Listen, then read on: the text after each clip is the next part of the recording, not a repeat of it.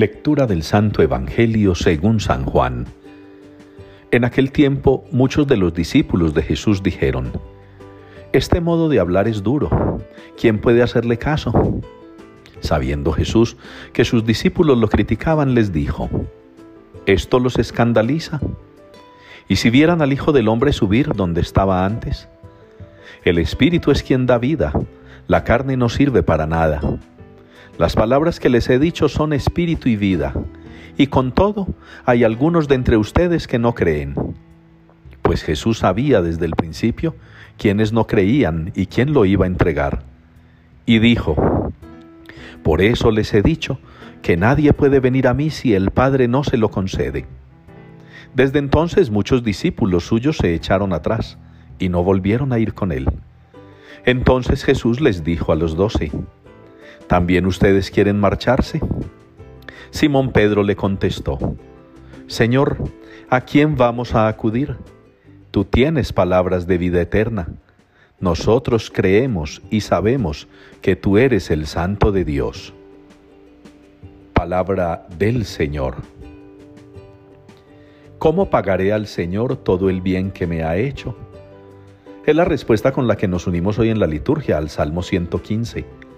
¿Cómo pagaré al Señor todo el bien que me ha hecho? Una pregunta muy interesante para nosotros los católicos, que a pesar de las vicisitudes de la vida, de las complicaciones de la existencia, no podemos renunciar a la realidad de que el Señor ha hecho obras grandes por nosotros. La creación, toda la historia de la salvación, nuestra propia vida es un don de Dios. Las oportunidades que a diario nos ofrece, su entrega, el darnos a su Hijo, la pasión, la muerte, la resurrección. Todo aquello son muestras del amor de Dios por nosotros, de su infinita misericordia. En palabras del salmista, todo ello son reflejos sensibles y palpables del bien que nos ha hecho el Señor. ¿Y cómo pagaremos a ese bien? ¿Cómo pagaremos a esa gracia?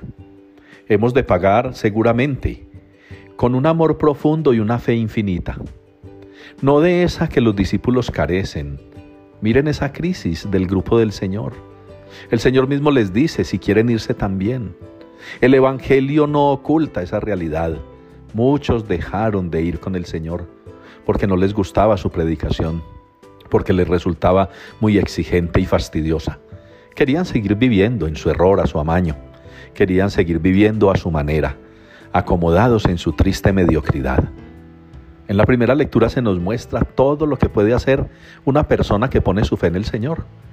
Pedro mismo ha obrado un prodigio maravilloso en el nombre del Señor. Ojalá pues ustedes y yo hoy podamos preguntarnos junto al salmista, ¿cómo pagaré al Señor todo el bien que me ha hecho? Y sintamos en nuestro corazón que el Señor nos responde, pues la mejor manera de hacerlo es creyendo en mí y dejando que a través de mí obre yo en tu vida.